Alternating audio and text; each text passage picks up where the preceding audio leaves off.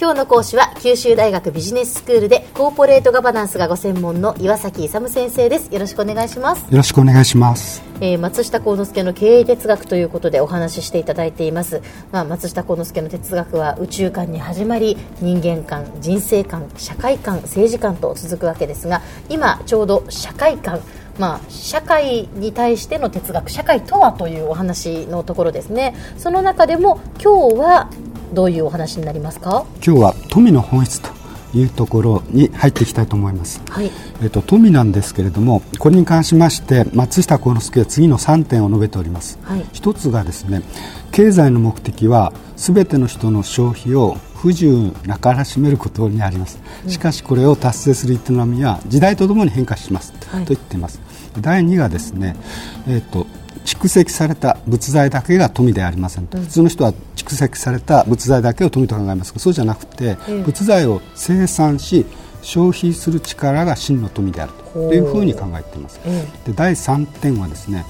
えー、と生産力だけが進んでもまた反対の消費力だけが進んでも真の富の増加にはなりませんと、で生産力と消費力が調和しつつ高まっていくところに真の富の増大がある。それによって繁栄がもたらされると申しております。はい。それでですね、ええ。あの生産力と消費の調和あるいはその向上があの経済の要諦であるということなんですね、はい。で松下幸之助って非常にですね あの人生哲学って面白いんで人生の意義のところで、まず人生とは何かっていうと生産と消費の営みっていうふうに言うんですよね。はいはいはい。でその物心両面にわたる良き生産と消費を送るのが良い人生を作るという、非常に経済人らしい哲学観を持っていますね。でも物だけではなくてね。心もということですね。したがってこのためにはですね、あの物質文化を発展させると物質の面では物のそれと同時に精神文化の向上もは発展させなくちゃいけないということを言ってます。この両面をですねやっぱりあの発展させなくちゃいけないという。ふうに、で経済のところにあの焦点を当てますと経済とは物質的により良き生産と消費を営むことということですね、ええ。それでその経済の目的は何かというとですね生産を高めて分配を豊かにしすべての人があの消費が不自由なくできるよ、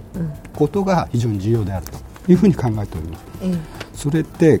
もう前回も申し上げたんですけど貧困っていうのは罪悪であるというふうな位置づけなんですよね、まあ、貧困にならないようにあの社会が発展していくことが非常に重要であると、まあ、そういうそのためにですね生産と消費をですねあの経済生活の両面車の両輪としてですね双方やっぱり調和させながらあの発展させていかなくちゃいけないというふうなことを言ってます。はい。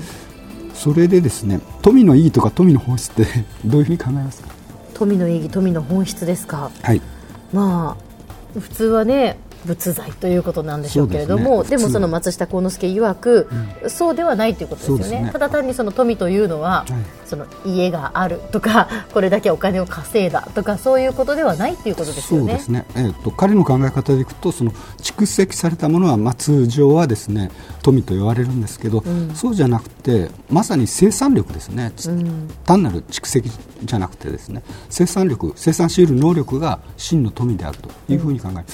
従いまして普通の我々だと何が富かっていうとこう稼ぐ、はい年収を稼ぎ出す力が、あの富だと。ということですよね。ねうんそうそうこれから稼ぎ出してその仕事をしてその仕事に対する対価をもらう、うんその力があるかどうかっていうことですね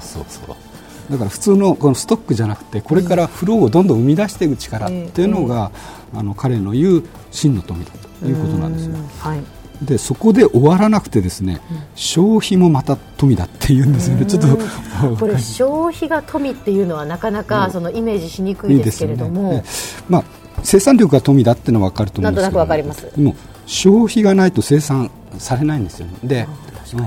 うん。で例えば鉄鉱石とか中国が過剰生産能力があってバンバンこう世界に安売りしたんですよね、そしたらアメリカとかへの産業が鉄鋼鉄鋼産業日本も含めて結構特殊なものを除いて安いやつって全部潰れちゃうんですよ。倒産しちゃう。だからそのやっぱり消費能力世界でその鉄鋼とかを消費する能力が高まっていかないと生産能力も高まらないだから生産力を高めるとともに消費力も高めなくちゃいけないと。だからその消費する能力も富だと。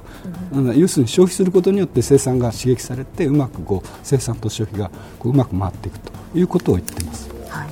はい、えということでですね最終的に蓄積経済観普通のやつは蓄積されたものというのが富と考えるんですけど、そうじゃなくて松下幸之助の場合はですね国の富を増やすために、まあ、生産力消費力をともにですね調和させながらこれを発展させていくと、うん、このことが一番重要であると。いうことで、まあ、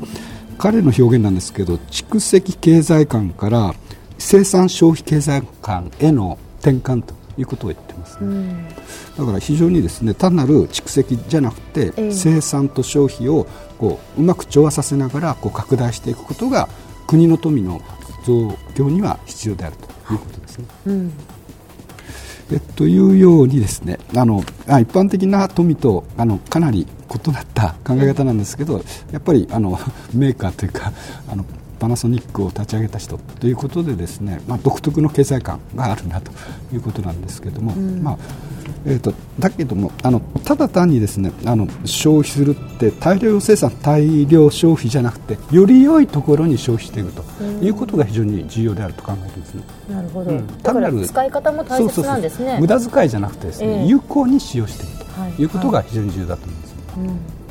では先生今日のまとめをお願いします。えっと松下幸之助の社会観では富の本質に関しまして物材を生産し消費する力が調和しつつ高まっていくところに真の富の増大がありましてそれがまあ国の繁栄につながるということです。今日の講師は九州大学ビジネススクールでコーポレートガバナンスがご専門の岩崎勇先生でした。どうもありがとうございました。ありがとうございましたさて QT プロモーニングビジネススクールはブログからポッドキャストでもお聞きいただけますまた毎回の内容をまとめたものも掲載していますのでぜひ読んでお楽しみください過去に放送したものも遡って聞くことができます。QT プロモーニングビジネススクールで検索してください。QT プロモーニングビジネススクール。お相手は小浜もとこでした。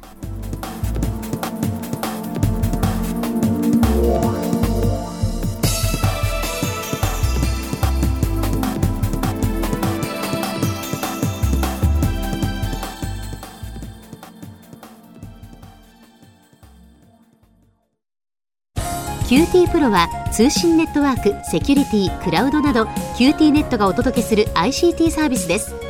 九州中に展開した光ファイバー網を基盤に一番身近なビジネスパートナーとして九州の企業自治体の皆様をサポートします。詳しくは QT プロで検索を。